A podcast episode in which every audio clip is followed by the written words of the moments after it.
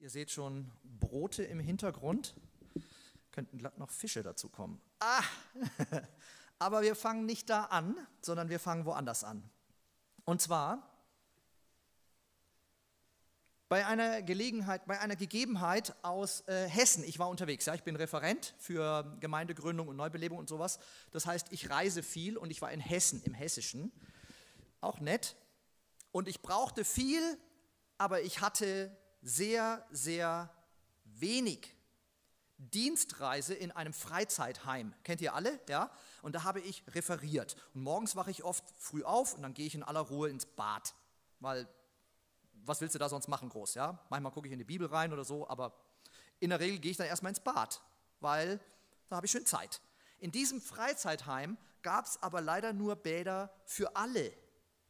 Ja? Ich bin ganz gern mit meiner Frau im Bad, aber ich muss euch nicht alle dabei haben. Und so ähnlich habe ich das da auch gedacht. Gemeinschaftsbäder. Und dann habe ich mich gefreut, dass ich so früh aufgewacht bin. genau. Ich nehme also meine Klamotten über den Arm, ich schleiche mich ins Gemeinschaftsbad. Das ging ähm, durch eine Tür, Treppe runter, noch eine Tür, Riesenklapptüren, ein endloser Gang, eine Weltreise zu diesem Gemeinschaftsbad. Aber ich bin ja alleine, sehr gut. Endlich duschen, das Wasser perlt an mir ab, aber nicht alles, wie das eben so ist beim Duschen. Ja? Also greife ich nach meinem Handtuch. Habe ich leider in meinem Zimmer vergessen. Ah. Was tun? Nass in meine schicken Referentenklamotten? Nee, machen wir nicht. Ja? Einen ganz kurzen Augenblick habe ich drüber nachgedacht nass, ohne Klamotten, die Weltreise? Auf keinen Fall. Stell dir vor, ich habe mit Gordon MacDonald zusammen referiert und der kommt da über den Flur, ja? Oder irgendjemand anders aus dieser Gemeinde. Das kannst du nicht erklären. Das kannst du nicht erklären. Nein, nein, mach das nicht. Da fällt mein Blick auf einen Kasten am Waschbecken. Ein Papierhandtuchspender. Ihr ahnt es schon, oder? Meine Frau hat sich so schlapp gelacht, als ich das zu Hause erzählt habe. Ich ziehe mir also ein Papierhandtuch und lege es auf meine Schulter. Das ist nicht gesponnen, das ist wirklich passiert, ja? Und ich denke, oh, ich werde sehr viele brauchen für den ganzen Olli, ja? Und dann passierte es. Oh, wundersame Vermehrung. Der Spender, wo die Papierhand Papierhandtücher drin sind, gibt immer noch eins her und noch eins her, bis der ganze Referent trocken war. Ist es nicht herrlich? Wir haben wenig, brauchen aber viel davon. Das Papierhandtuchbeispiel, finde ich, nimmt einen so schön damit rein, in diese, in diese Bildhaftigkeit. Ja? Aber eigentlich, wenn wir jetzt auf unsere Einleitung, auf unser gemeinsames Gespräch nochmal achten, bräuchte es doch was anderes mit ganz viel, oder? Glaube. Darf ich es verraten? Euer Jahresthema. Also das wird sich immer wieder so durchziehen. Glaube, oder? Ich meine damit nicht, dass der Einzelne, also du und ich, immer so Glaubenshelden sein müssen, so mit äh, Superman-T-Shirt, nur nicht mit S, sondern mit G. Motto, seht nur, wie viel Glaube ich habe. Darum geht es nicht. Nein, ich meine, dass um uns selbst hier im vergleichsweise mit Magdeburg frommen Stuttgart und Freihingen und sowas alles, ja, ähm, trotzdem auch ein bisschen mehr. Oder es dürft, also es könnte schon, es ist noch Luft. ist noch viel Luft. Irgendwie ist in unserer Stadt, egal wo wir sind, in Deutschland, sogar in Mitteleuropa, im Land im Grunde Glaube doch wenig geworden. Vielleicht war lebendiger Glaube auch schon immer wenig, ich weiß es nicht. Ich weiß nur, wir haben nicht so viel im Land und bräuchten mehr. Und da gibt es diese sehr intensive Stelle in der Bibel, wo sehr wenig vorhanden war, aber viel draus wurde. Und das lässt sich dann nicht so gut mit Papierhandtüchern, erklären, sondern mit Glaube. Und äh, das schauen wir uns mal an. Ich habe euch den Text zum Mitlesen hier auf meinen Tafeln mitgebracht. Das müsste jetzt eigentlich funktionieren. Genau. Als Jesus die vielen Menschen sah aus Markus 6, da hatte er Mitleid mit ihnen. Sie waren wie Schafe, die keinen Hirten haben. Deshalb hielt er eine lange Predigt. Gegen Abend kamen seine Jünger zu ihm und sagten, es ist spät geworden und die Gegend hier ist einsam. schickt die Leute weg, damit sie in die umliegenden Dörfer und Höfe gehen und dort etwas zu essen kaufen. Aber Jesus antwortete, gebt ihr ihnen zu essen. Sollen wir etwa losgehen und für 200 Silberstücke Brot kaufen, um sie alle zu verpflegen? fragten die Jünger verwundert. Wie viel Brot habt ihr bei euch? erkundigte sich Jesus. Seht mal nach. Kurz darauf kamen sie zurück und berichteten fünf Brote und außerdem noch zwei Fische. Da ordnete Jesus an, dass sich die Leute in Gruppen ins Gras setzen sollten. So bildeten sie Gruppen von jeweils 50 oder 100 Personen. Jetzt nahm Jesus die fünf Brote und die beiden Fische, sah zum Himmel auf und dankte Gott. Dann teilte er das Brot, reichte es seinen Jüngern, damit diese es an die Menge weitergaben. Ebenso ließ er auch die Fische verteilen. Alle aßen und wurden satt. Als man anschließend die Reste einsammelte, waren es noch zwölf volle Körbe mit Brot. Auch von den Fischen war noch etwas übrig. An der Mahlzeit hatten 5000 Männer teilgenommen, außerdem noch viele Frauen und Kinder. Nicht aus Papierhandtüchern wurde also mehr, Gott sei Dank will man hier fast sagen, sondern aus Nahrung, wundersame Vermehrung. Aus den Körben kam immer noch ein Stück Brot oder Fisch, denn Jesus kann aus ganz viel, aus ganz wenig Brot und Fisch ganz viel Brot und Fisch machen. Ich finde, er sollte auftreten damit. Er würde bestimmt die höchsten Einschaltquoten kriegen, ja? Ich bin da von Anfang an dabei, weil ich das so genial finde. Ich will mitreden. Ich klopfe Jesus schon ganz früh auf die Schulter und sage, Jesus, so viele tausend Leute hier, das passt. Leg gleich los und mach sie satt. Also als er noch predigt, ich ahne, dass Jesus was kann, weil ich kenne ihn ja schon eine Weile. Aber ihr habt meine verdrehten Augen gesehen, als ich vorgelesen habe, oder? Er predigt. Was macht man in Magdeburg mindestens? Nicht, wenn man tausende Leute vor sich hat, die alle ahnen, dass Jesus vielleicht irgendwie was Besonderes ist oder was tun könnte, sonst wären sie ja nicht da. Aber Predigen, also ich meide sogar das Wort. Für mich klingt das als Mensch, der lange, lange kein Christ gewesen ist, immer so nach langer, langweiliger Vortrag von Mutti. Das war für mich eine Predigt als Jugendlicher und das kannte ich recht gut. Ja. Ich kann mich nicht wehren dagegen. Ich habe im Ohr, dass es irgendwie Strafpredigten oder so gibt. Und dann, ganz besonders modern ist ja der Hassprediger. So, der geistert durch die Medien in der letzten Zeit, in den letzten Jahren immer wieder mal. Es ist so egal, was ich da empfinde oder wie wir das nennen. Jesus predigt. Und, und, und das zu Leuten, die eigentlich was suchen äh, und wie Schafe sind, die keinen Hirten haben. Wir haben es in Erinnerung. Also Glaube, irgendwie Vermehrung. Nachdem ich 27 Jahre zu Jesus gehöre, habe ich gelernt, dass es oft gut ist, zuzuhören, wenn Jesus predigt. Aber ich hätte es mir nie vorgestellt, als ich kein Christ war. Nie. Im Leben nicht. Ich fand das immer öde. Und ich habe die Befürchtung, dass es manchmal daran lag, dass es öde vom Vortrag her war und nicht vom Inhalt. Ah, gut, das ist ein anderes Thema. Also frage ich weiter bei Jesus. Jesus, warum ausgerechnet jetzt? mach doch gleich ein knackiges Wunder. Ja? Deine Freunde hier, die Jünger, die werden auch schon alle unruhig und zupfen am Ärmel. Jesus, die Leute sind hungrig, nicht nur nach Worten. Jesus predigt. Meister, es wird Zeit, merkst du das nicht? Ich verstehe. Ich predige auch manchmal, ja. Ich spüre auch, wenn es Zeit ist, aufzuhören. Ein Gähnen, ein Ra man sieht das Gähnen mit der Maske nicht, ja? Ah, habt ihr es gut. ein Rascheln, was ist noch schlimmer als während der Predigt ein Rascheln? Kein Rascheln mehr. Füße scharren. Also man merkt das vorne. ja, habt ihr vielleicht nicht gedacht? Man merkt das. Und da muss man noch mal hingehen zu Jesus und sagen, Jesus, merkst du das nicht? Lass gut sein jetzt. Aber es dauert.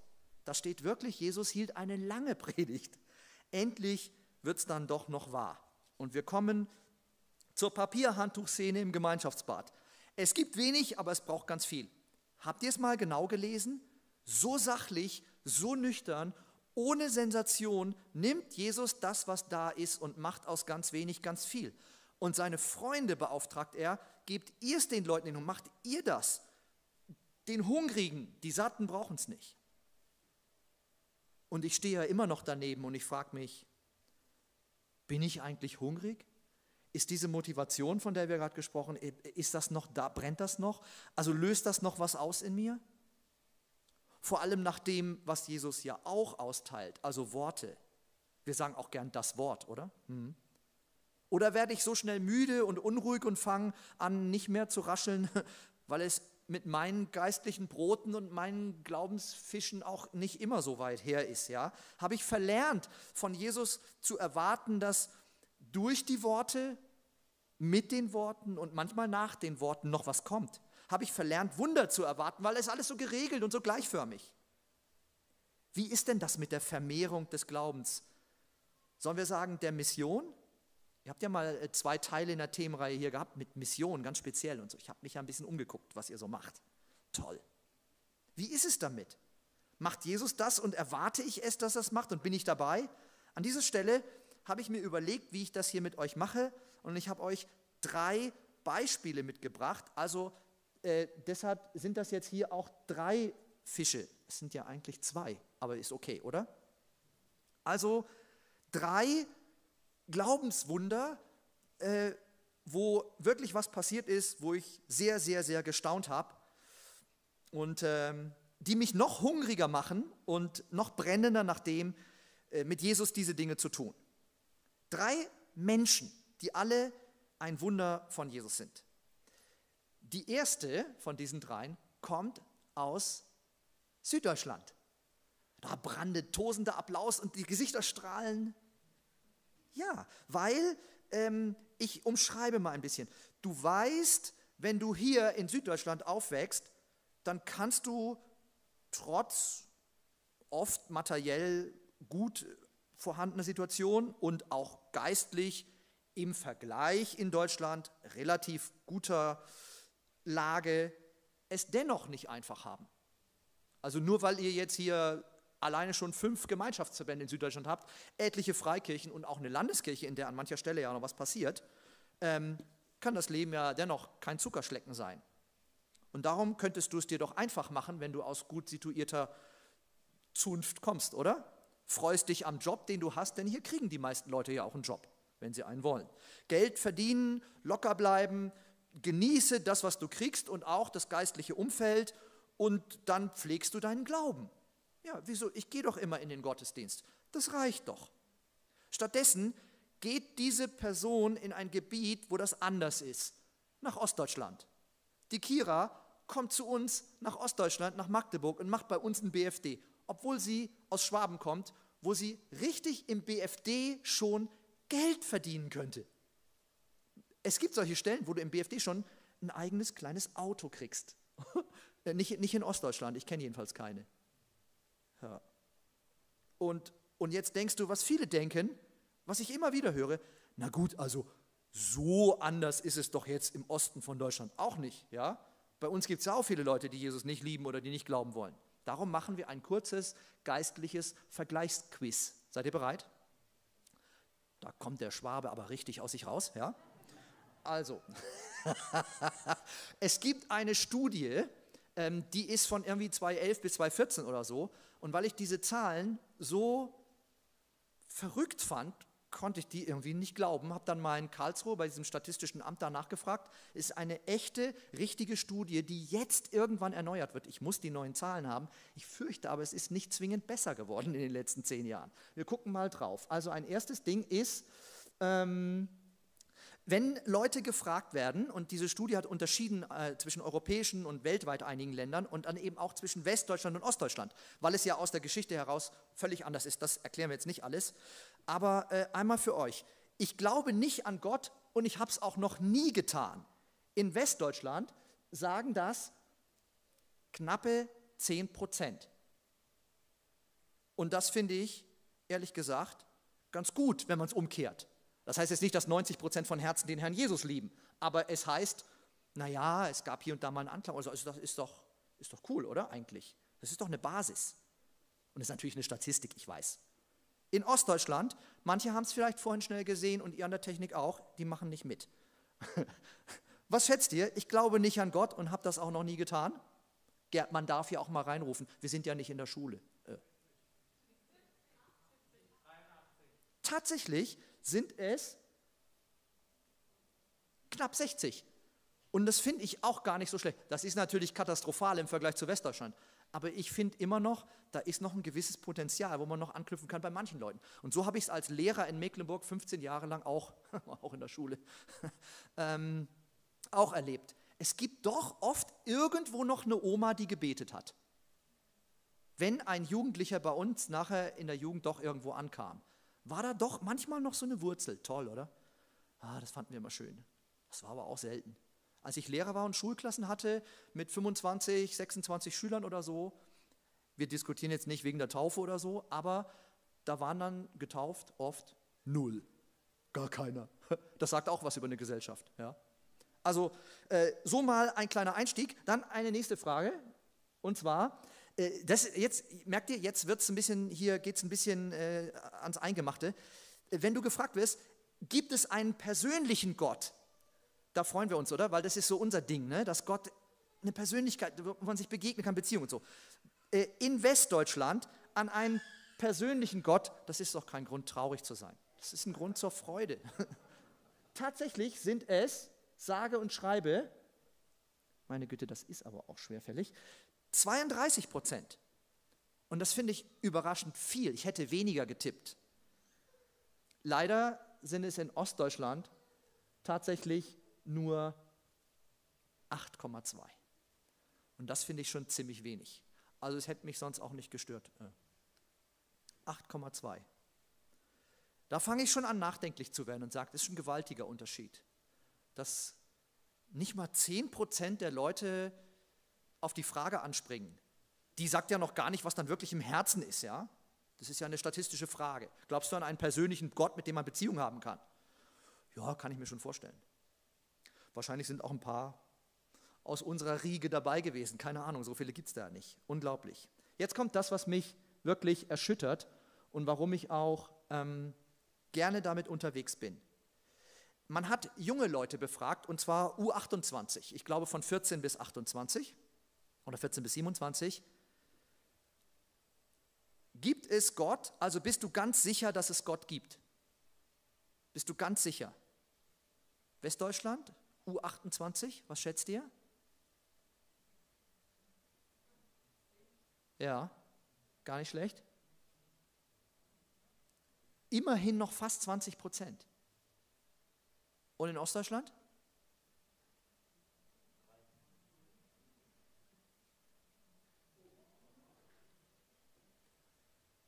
Das fängt erst nach der ersten Null nach dem Komma an, dass man zählen kann. Diese Zahl, die ist so eine Mischung aus Schock und genervt sein und es nicht glauben können, ja? Deshalb musste ich nachprüfen, ob diese Statistik irgendwie falsch ist oder ob das ja so ein Mensch aus dem Wald war, der gesagt hat, ich schreibe mal ein paar Zahlen auf. Das ist ja unglaublich. Und irgendwie erschüttert mich das, weil in Ostdeutschland gibt es ja auch Sachsen, also weiter unten von uns aus, ja, und da, da ist ja eine ganze Menge. Also das gibt es doch gar nicht, dass so wenig junge Leute erreicht werden. Ich sage es mal so, wie wir gerne reden.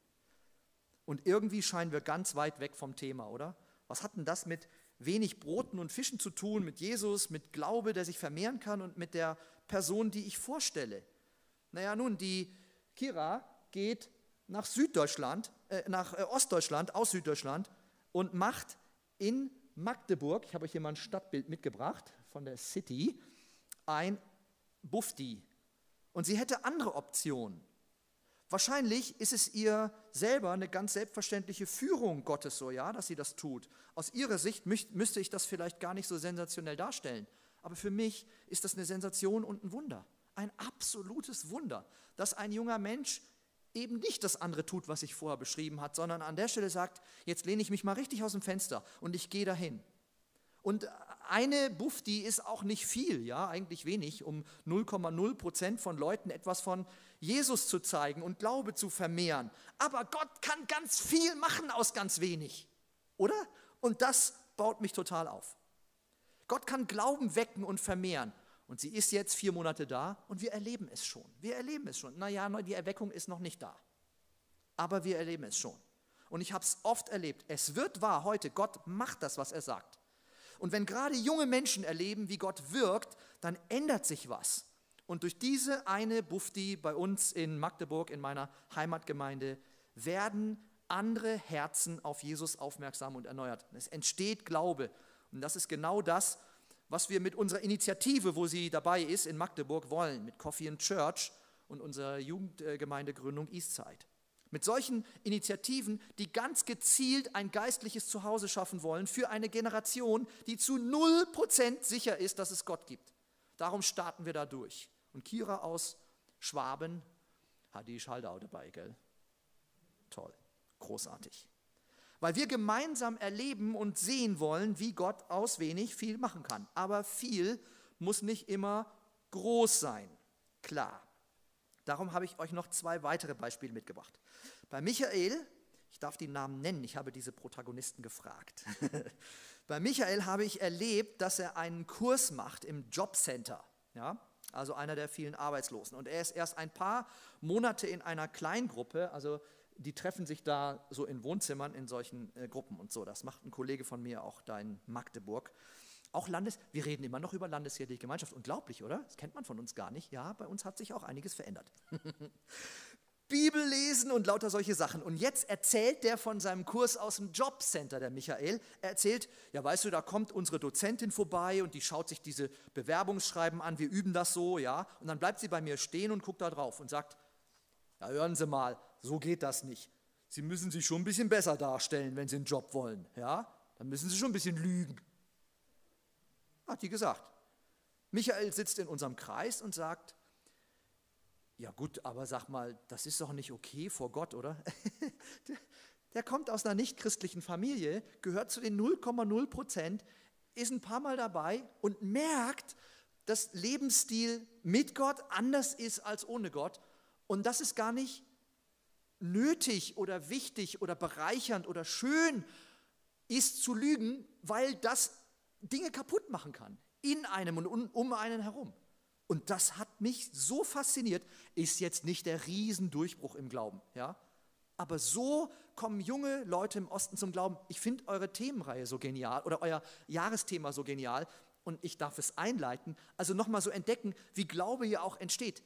Ist es nicht toll, dass Gott sowas schenkt, so Paulus-Erlebnisse? So Leute kommen so in einer Nacht zum Glauben, gibt es ja auch, ja? Aber meistens ist es ja doch ein Weg. Bei mir war es dann auch ein Weg danach. Und, und bei Michael konnten wir das so erleben, ähm, wo es dann auch mal drei Schritte zurückgeht und dann vier nach vorne und so weiter. Mit kleinen Fragen und Impulsen in einem Umfeld, das die Menschen abholt, das ihnen begegnet. Darum Coffee and Church, ja, auch darum, klar. Unglaublich, dass Leute da ein Zuhause finden und wir, wir erleben, wie Gott Menschen langsam formt, wie er langsam manchmal auf Strecke heilt, das kann ja plötzlich geschehen, aber manchmal passiert das auch auf Strecke, dass Jesus was heilt und die Menschen dann beim Kreuz ankommen. Michael kam nach vielen, vielen Wochen dann irgendwann wirklich, Monaten dann wirklich beim Kreuz an. Bei manchen Leuten dauert das Jahre. Er ist jetzt mit seiner eigenen Familie am Start und arbeitet als Berater beim Jobcenter. Kein Witz. Gott hat schon echt Humor, oder? Aus wenig Wahrheit kann ganz viel Leben werden, weil Jesus die Wahrheit ist. und ein Glaube, der auch trägt. Und ähm, ich habe euch mein Lieblingsbeispiel als drittes und letztes mitgebracht, ähm, wo ich von Katja erzähle. Die Katja, genau, kein Originalbild. Die Katja ist eine eher melancholische Type, die kommt aus Mecklenburg. Da ist, ist man ein bisschen so, ja. Der Mecklenburger redet eigentlich nie, also vor allem die Männer nicht. Ist in Schwaben ja ganz anders, oder? Der Mann, der redet ja gerne über seine Gefühle und so. Jetzt sitzt die da als Jugendliche, ja, bei mir im Büro, da so ein Stuhl, ich hatte da immer ein bisschen offene Tür. Es ist schon ein bisschen her, dieses Beispiel ist schon ein bisschen her. Aber wir haben sowas ähnliches gemacht, wie das, was wir jetzt in Magdeburg auch aufbauen, deshalb passt das auch. Und sie war zum Glauben gekommen, ist aber noch nicht lange her. Und jetzt kommt die da rein und ich habe halt gerade gearbeitet und hatte vergessen, die Tür zuzumachen. Die Jugendlichen wussten immer, wenn die Tür auf ist, können wir einfach reinlaufen, brauchen wir nicht klopfen und nichts. Wenn Tür zu, nicht stören. Und ich hatte aufgelassen. Ich sitze da und arbeite und die kommt rein und sitzt da mit so einem Gesicht wie zwölf Tage Regenwetter, ja, wie Wetter wie heute und gestern. Und ich habe halt gewusst, dass sie Christin ist, aber jetzt guckt die so und ich denke, naja, wir haben schon so oft erlebt, dass junge Leute so gute Schritte machen, so wie Michael oder so, und so Sachen sagen, wo du denkst, da fängt was an zu brennen bei dem. Der Geist entfaltet was in diesen Leuten. Und die, die sitzt da und ich denke, oh, jetzt wird die auch dem Glauben da irgendwie abschwören. Also sie wird das irgendwie hinter sich lassen. Ja. Seit sie Christin ist, wird sie so oft beleidigt. Äh, sie war auch meine Schülerin. Ich war auch Lehrer am Gymnasium da. Und die kriegen das mit, die Leute, wenn jemand wirklich Christ ist. Ja? Muss ja nicht immer so plakativ sein, aber so an kleinen Gesten, kleinen Sätzen, kleinen Verhaltensweisen merken die Leute das ja oft. Ja? Und ich weiß, das kann auch in Stuttgart, wenn du in der Schule bist, nicht so angenehm sein. Aber bei uns war es heikel, weil oft die Eltern ja selbst den Kindern verbieten, äh, in die Kirche zu gehen, in die Gemeinde zu gehen. Ist nicht so, du Kind, schau mal wieder in die Kirche. Nein, geh bloß nicht in den Gottesdienst. Also das ist genau andersrum weil viele halt noch aus der Vergangenheit dagegen sind. Ich dachte, sie wird es so irgendwie so ähnlich wie die Jünger ausdrücken bei Jesus. Ja, Jesus, Schluss jetzt. Du hast genug geredet, ich will nicht mehr hören, ich beende die Sache mit dem Glauben. Sogar ihre Mutter hat äh, ähm, äh, Beleidigungen äh, erleiden müssen, obwohl ihre Mutter dagegen war, dass sie Christin ist. Und die, ähm, die Katja hat mal eine SMS gekriegt, da hat sie mir gezeigt, damals hat man noch SMS geschrieben, lange, lange her. Und da hat sie äh, mir gezeigt, äh, deine Mutter ist eine Jesus-Hure. Hat sie solche äh, SMS gekriegt? Oh, wie wieder, völlig widersinnig. So Beleidigungen und so, so total daneben. Und sie wird jetzt gleich zu mir sagen, das ging mir damals durch den Kopf, weißt du, Olli, das bringt mir zu viele Nachteile, ja? Und ich will das nicht mehr. Ich kann es verstehen. Wie soll aus, in so einem Umfeld ein lebendiger Glaube entstehen? Was ist das überhaupt? Viel Glaube, lebendiger Glaube. Und dann sitzt sie so da und dann guckt sie mich an und fragt, sag mal, Olli, ist es eigentlich normal? Und sie sagt, ist es eigentlich normal, dass ich Jesus so lieb habe? Das hat die gesagt, ja. Das gibt es doch gar nicht. Ja, also es gibt halt nicht immer gleich eine Nacht der Bekehrung oder ein knackiges Wunder oder so. Lasst uns darum beten, lasst uns das glauben, Gott macht das. Aber allein, was da passiert auf dem Weg, wenn du wirklich die Beziehung mit Menschen lebst, die Jesus nicht kennen und ihn dann so Schritt für Schritt kennenlernen, da ist alles, was passiert, ein Wunder. Alles. Alles. Und es ist auch egal, ob das in Magdeburg ist oder hier. Bis ein Mensch sagt, ist es eigentlich normal, dass ich Jesus so lieb habe? Oh, das kann schon dauern. Und wisst ihr, was ich geantwortet habe? Das ist das Normalste von der Welt. Großartig. Und ich habe gesagt, es ist auch nicht normal, weil der Geist und so, und es war ein tolles Gespräch. ja. Glaube in Mitteleuropa entsteht meistens so, dass wir diese Wege mit den Menschen gehen, mit den äh, Michaels und den Katjas und den Kiras. Und Jesus liebt das, dass er darin der entscheidende Faktor ist. Und so begeistert mich diese, diese realistische Gegenwart von dem, was damals passiert ist bei Markus 6 geschildert, denn das, was da passiert ist, passiert ja heute, dass sich Dinge irgendwie wachsend vermehren, dass bei Gott immer was wächst, dass aus Totem immer was Lebendiges wird und so weiter. Und, und wisst ihr was, wir können beteiligt sein, miterleben, mitspüren, mitfeiern. Und darum feiere ich euer Thema Glaube für 22 auch so sehr. Das ist top. Und ich grüße euch aus Magdeburg ganz herzlich von einer Großstadtgemeinde, die sich nicht mit 0,0 Prozent Glaubensstatistiken abfinden kann, sondern weiter diese Wege gehen wird. Und ich ermutige euch, das auch zu tun. Wo vergleichsweise wenig ist, und das ist ja im Vergleich zu manchen anderen Ländern eigentlich schon auch hier schon so weit. Aber Gott möchte, dass ganz viel draus wird. Und viel muss nicht groß und irgendwie vorzeigbar sein, aber dass Menschen sagen, ich habe Jesus lieb. Meine größte Freude für heute wäre, wenn du das in deinem Leben und in den nächsten Wochen und Monaten mit eurem Thema, mit dieser Gemeinde, mit den Menschen, die dich hier umgeben und dann mit denen, die noch nicht dazu gehören, entdeckst, entdecken willst. Was ist es bei dir? Wo kann Gott aus ganz wenig was machen? und wie du darin wachsen kannst, dass ganz viel Glaube ins Land kommt und wie du vielleicht staunst, dass dein Glaube dadurch wächst. Ist doch verrückt, oder? Durch die Kira und den Michael und die Katja wächst mein Glaube. Das ist irre, oder? Matthäus 6, Vers 33, tracht nach dem Reich Gottes. Das andere fällt euch. Ich gucke dann schon nach dir, Olli. Mach dir nicht so viel Sorgen um dich. Kümmer dich auch um dich, nicht wie früher, ja? Wir müssen ganz selbstlos alles oder so. Nee, wir dürfen schon genießen. Gott gibt was, wir genießen es und dann geben wir es weiter. ja. Ich freue mich, ja, und es macht auch gar nichts, wenn dich die schiere Menge der vielen Menschen, die Jesus nicht kennen, überfordern. Denn es gibt ja solche Dinge, wie aus der Bibel hier wir gehört haben, und ich möchte es uns zum Schluss noch einmal vorlesen, dann wollen wir zusammen beten und singen. Als Jesus die vielen Menschen sah, hatte er Mitleid mit ihnen. Sie waren wie Schafe, die keinen Hirten haben. Deshalb hielt er eine lange Predigt. Gegen Abend kamen seine Jünger zu ihm und sagten, es ist spät geworden und die Gegend hier ist einsam. Schickt die Leute weg, damit sie in die umliegenden Dörfer und Höfe gehen und dort etwas zu essen kaufen können. Aber Jesus antwortete, gebt ihr ihnen zu essen. Sollen wir etwa losgehen und für 200 Silberstücke Brot kaufen, um sie alle zu verpflegen? fragten die Jünger verwundert.